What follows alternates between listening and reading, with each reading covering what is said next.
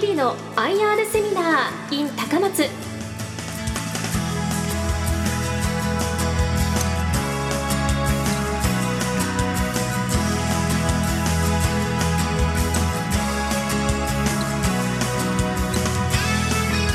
この時間は12月2日に高松で開催した日々の IR セミナーの模様をダイジェストでお送りします。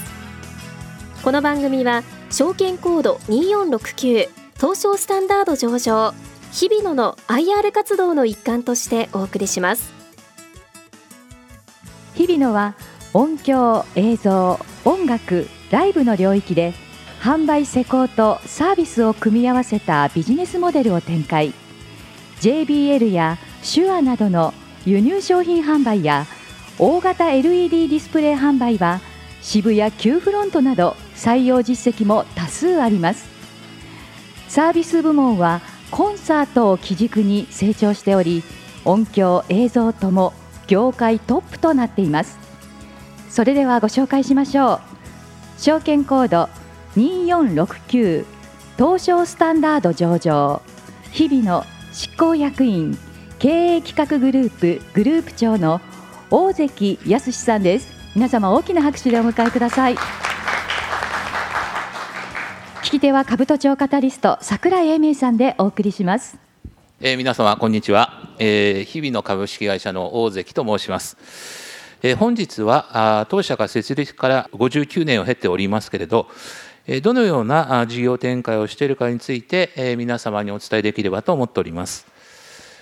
早速ですが日々野という会社は皆様ご存知でいらっしゃいますでしょうか。えー、皆様があご生活されてらっしゃる中で当社の名前を目にすることは極めて少ないんじゃないかと思います。えー、当社が取り扱っております商品、えー、商材はですね業務用プロ向けのものがほとんどでございまして、えしかしながらあの実は皆様の身近なところに存在してるんですよということをちょっと今日はお話しさせていただければと思います。まずあの東証のシンボルの一つとなってます銘柄のリングこの LED がぐるぐる回ってるものですね、え、こういったものですとか、え、全国のシアター映画館、えーと、この施設にも多分間接的に手前どもの取り扱っている機材が納入されていると思います。え、それから水族館ですとかテーマパーク、え、街頭ビジョン、え、スポーツの国際大会においてもですね人が集まるところ注目を集める祭事に対しまして当社日比野という会社は音響映像音楽ライブというフィールドで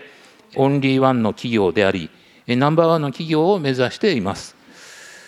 それでは当社の事業概要についてまずは2023年3月期のですね売上高構成からご説明させていただければと思います。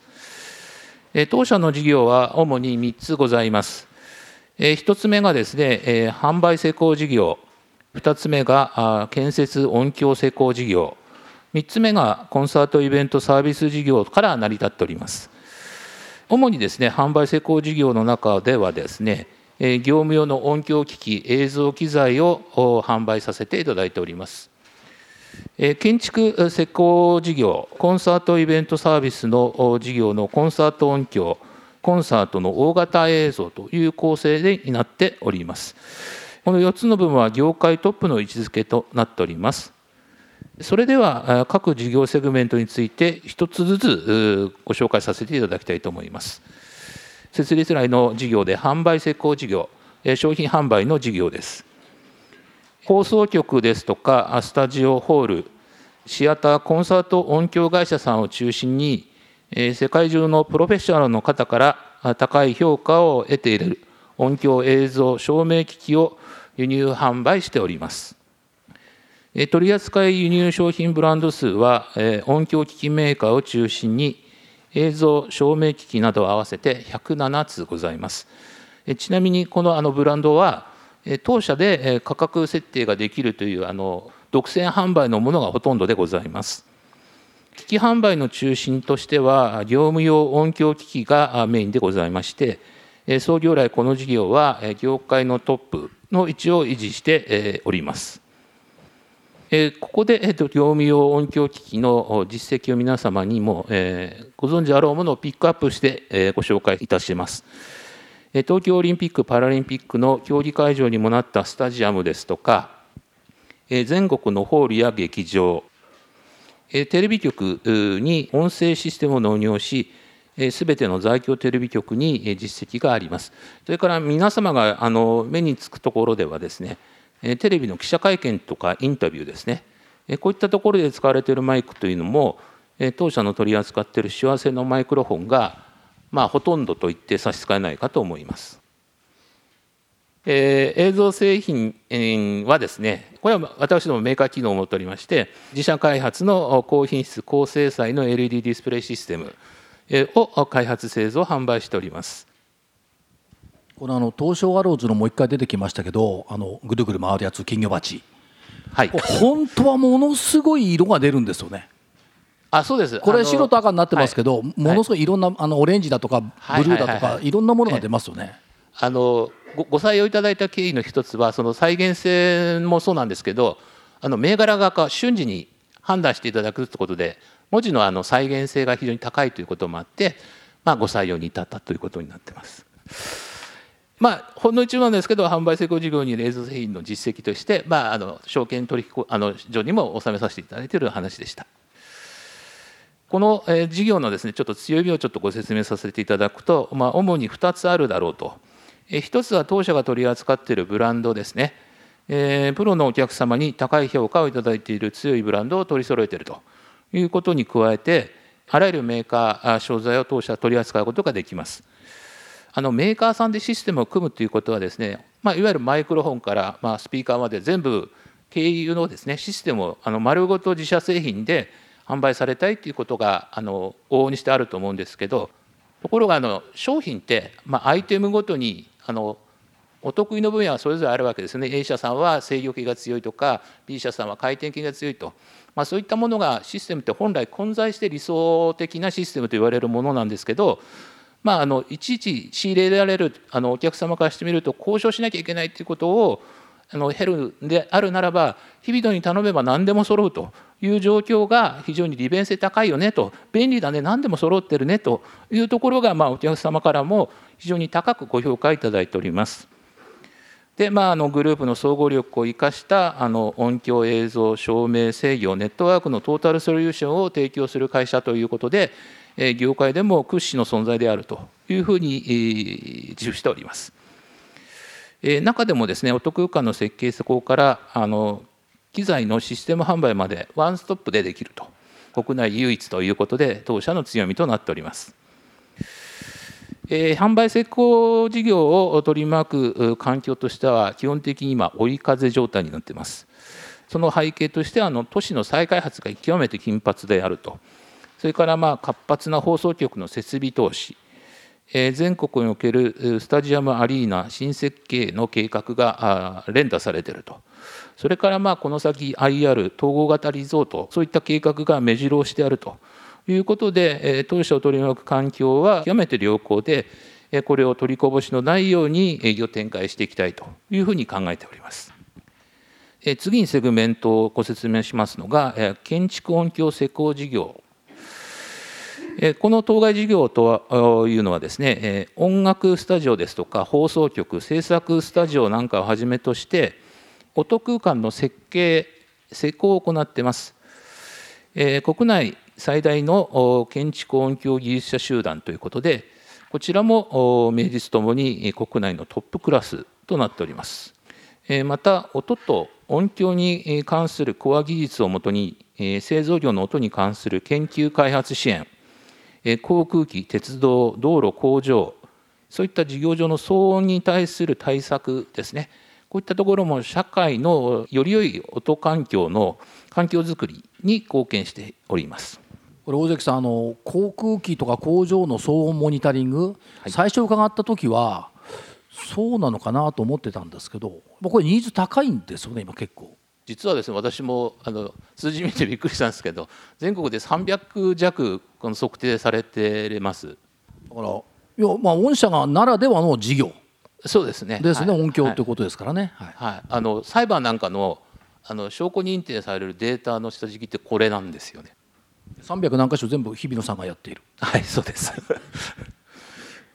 建築音響事業セグメントの強みといたしましては、まあ、建築音響の2社はですね、まあ、当社のもともとの事業である音響機器、今ご説明させていただいた機材販売のですね、営業力の強化の一環として買収をいたしました。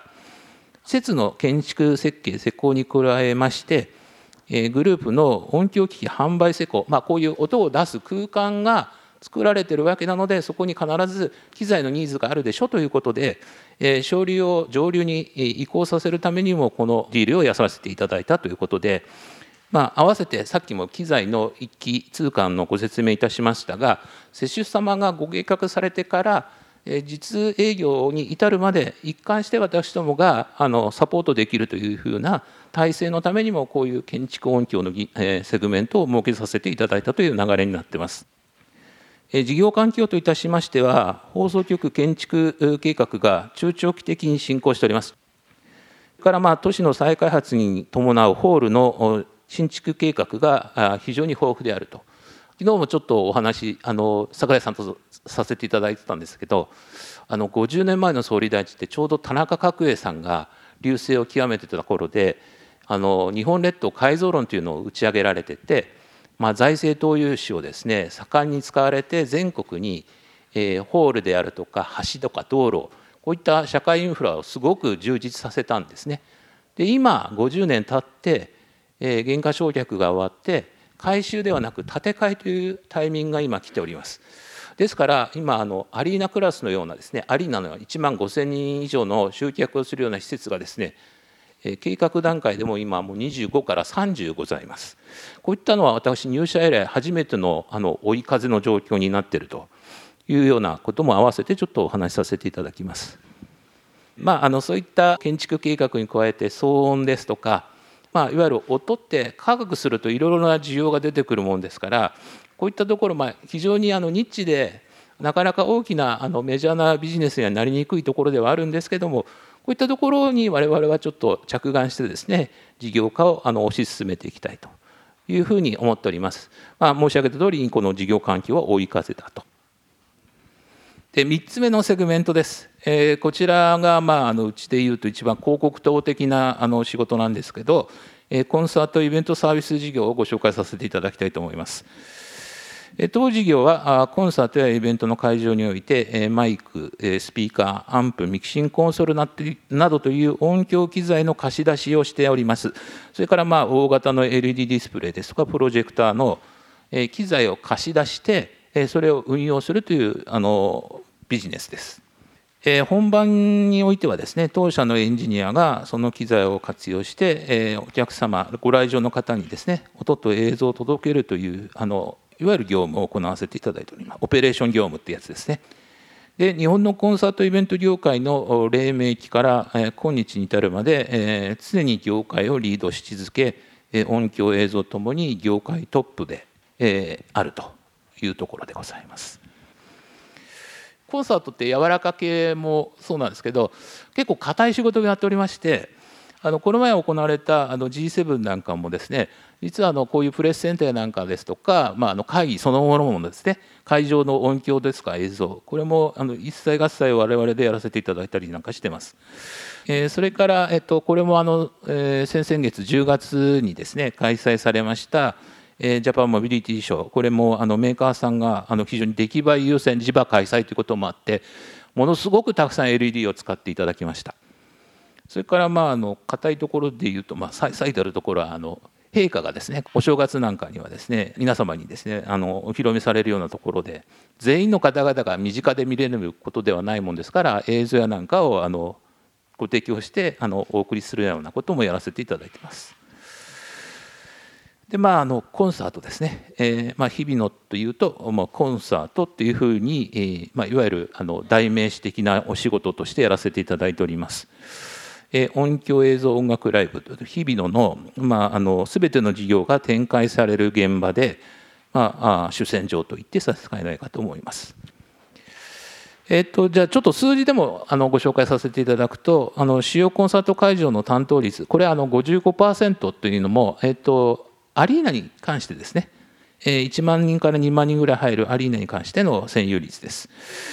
2022年の実績としてはですね、えっと、553組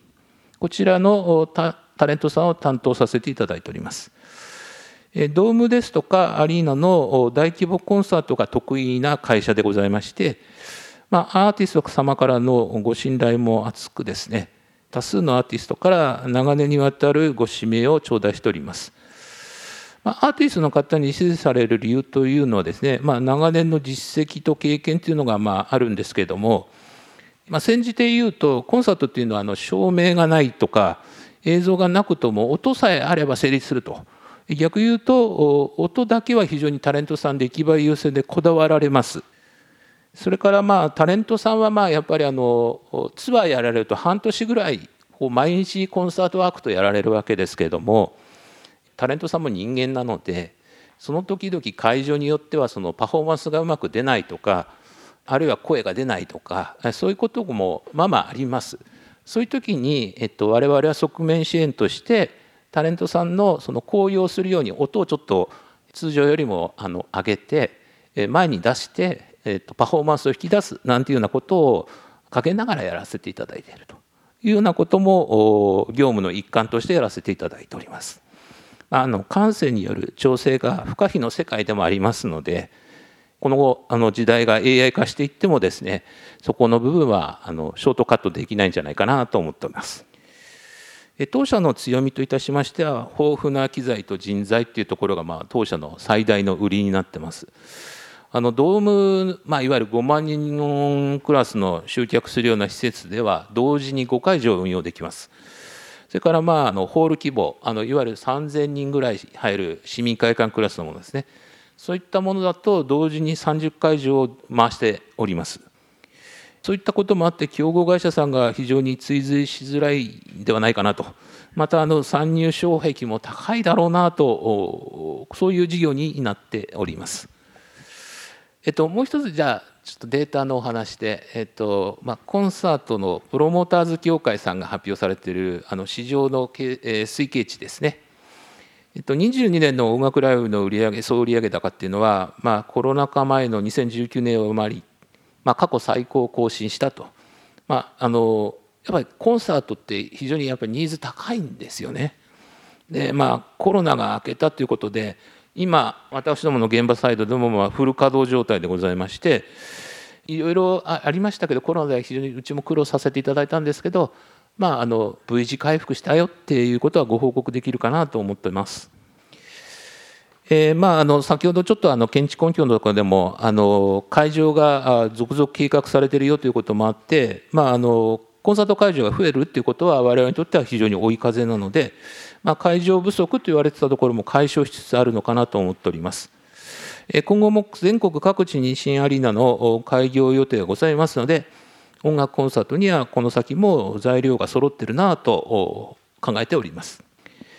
コンサートの音響映像サービスの提供には高度の技術がいる、まあ、ちょっとくどいんですけども、まあ、一般的に技術というと開発技術ですとか製造技術ということを指すことが多いんですけれども、まあ、機材のポテンシャルを引き出すのに必要不可欠なのがあの運用技術というやつですね。えー、例えばですね車で F1 というカテゴリーがあってトヨタさんとかホンダさんが優秀な車を競技に出すということはあってもですねそのポテンシャルを引き出す優秀なドライバーさんが必要なんですね。ドライバーさんが一流じゃないとなかなかあの上位に食い込めないということと同時に同じような構図でやっぱりあの当社のこういうあの専門機材をですね、えー、司って会場全体に隅々にいい音なり鮮明な映像をお届けするというのはやっぱりそれなりの運用技術がいるんですよということでございます。コンサート現場では最新機材を使いまして最先端の演出が日々繰り広げられております。新しい映像技術、音響技術というのはコンサート業界から生まれると言っても過言でございません。まあ、それほどコンサートの演出というのは最先端のものを常に求めているものです。まあ、エンターテインメントの集大成といえるコンサート現場で培った経験値というのはえさらにまたあの違うここに列挙したようなあらゆるフィールドで応用が可能になります。え国際イベント、スポーツ大会、え皇室行事、企業イベントなど、え失敗で許されない大規模イベントに当社が必要とされる、え指名されるという理由はここにございます。イベント業界においてコンサートを制する者が全てを制すると言っても過言でございません。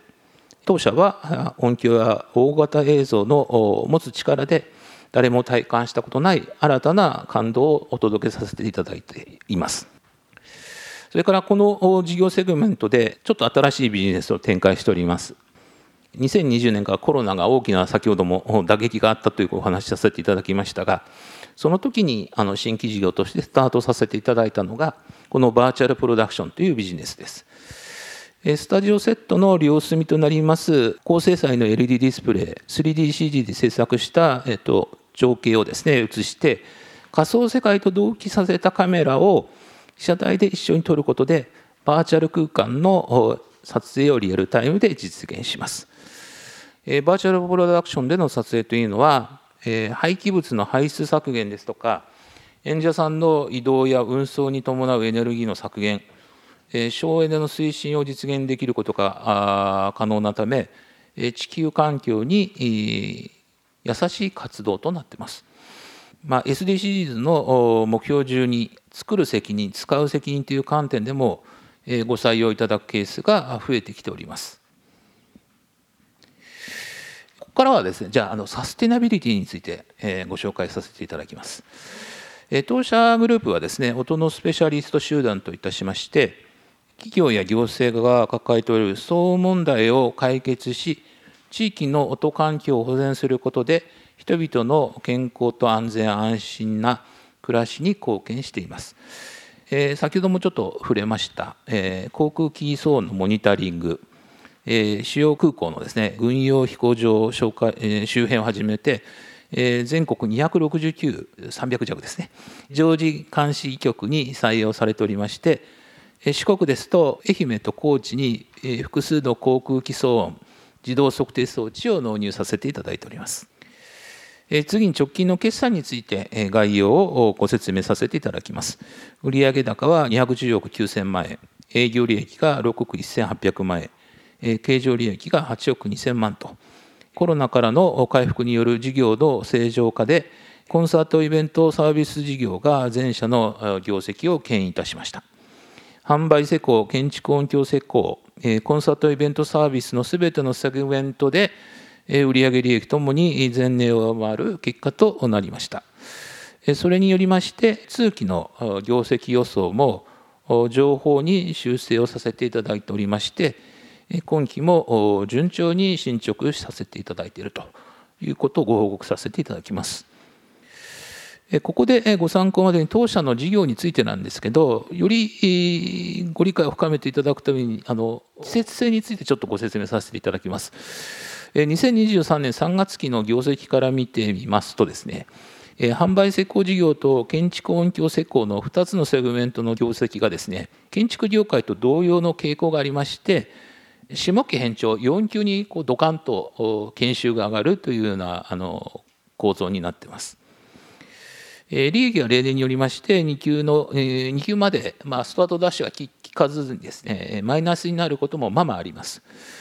ところがまあ3級でイベントやなんかのまあ繁忙期を迎えるということで利益の進捗率がぎゅっともう下期に上がっていくという形の構造になってます。コンサートイベントサービス事業の業績っていうのは夏の音楽フェスがある2級カウントダウンサービスカウントダウンコンサートがある3級に大きく伸長していきます。4級はコンサートやイベントが、まあ、逆に閑散期になるんですけど、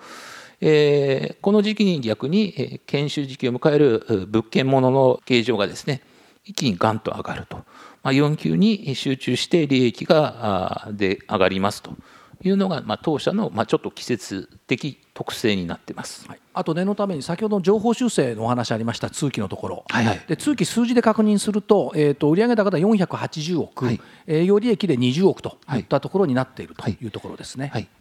ありがとうございます。当社は2022年5月に中期経営計画ビジョン2025というのを発表しました。26年3月期には売上高を750億、えそのうち海外売上高比率を3割以上とし、経常利益は45億を目標に現在順調に進捗しています。当社の特徴的な成長戦略の一つにハニカム経営というものがあります。ハニカム型経営というのはハニカム構造のように軽くて堅牢なグループを目指す経営手法ということです。グループ内に収益を生み出す事業を多数有することで外部環境の変化に強い事業構造を構築していきたいと考えております。M&A も活用しながら新領域に挑戦し事業領域を拡大していっております。ナンバーワンの技術ですとか、オンリーワンのビジネスモデルを持つ事業の集合体を形成するとともに、事業関連によるシナジーの創出を追求しまして、連続的な成長を実現していきたいと考えております。中継で掲げました売上高目標750億円のうち、200億円は新規の M&A による成長を見込んでいます。こちらの M&A は11月22日に発表いたしました販売施工事業セグメントにおける映像機器販売の強化目的としたものでございます。ちなみにさっきの通期の予想値にこの案件の売上は入っておりません。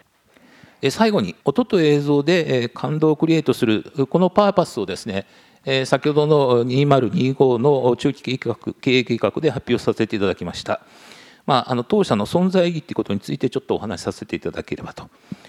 当社が事業展開している音響映像、音楽、ライブの分野は食品や生活必需品とはありませんので、自動車や家電、IT といったような直接的に生活を豊かにするものでもございません。物や情報があふれている今、消費者は心を満たし、豊かにする元気や幸福感を与えてくれるものを求めています。最近よく耳にするのが推し活ですけども、推し活というのは、特定のアイドル、アーティスト、キャラクターなど自分のお気に入りの存在となるタレントさんや何かにですね、熱狂的な愛情を注がれたり、応援する活動を指しています。好きなアーティストのコンサートに行くことというのは、推し活の代表例ではあります。コンサートのほか、スポーツ、イベント、あるいは街頭など人々が集まって一緒に楽しみ、興奮し、感動を分かち合う、社会全体が明るく豊かになるためには、そういった体系をみんなで共有することが必要ではないでしょうか。当社はこの体験価値をですね、高める仕事をしていると。いい音、心に残る映像を追求し、皆様に感激、感動を届けるという人類の営みに必要な企業であると考えております。音と映像で感動をクリエイトする世界中の人々に社会に対して日々のグループが果たすべき社会的使命を持ってさらなる飛躍を目指してまいりたいと思っております。本日はご清聴いただきまして誠にありがとうございます。日々の IR セミナーご出演は証券コード2469東証スタンダード上場日々の執行役員経営企画グループグループ長の大関康さん聞き手は兜町カタリスト桜井英明さんでお送りしました大関さんどうもありがとうございました。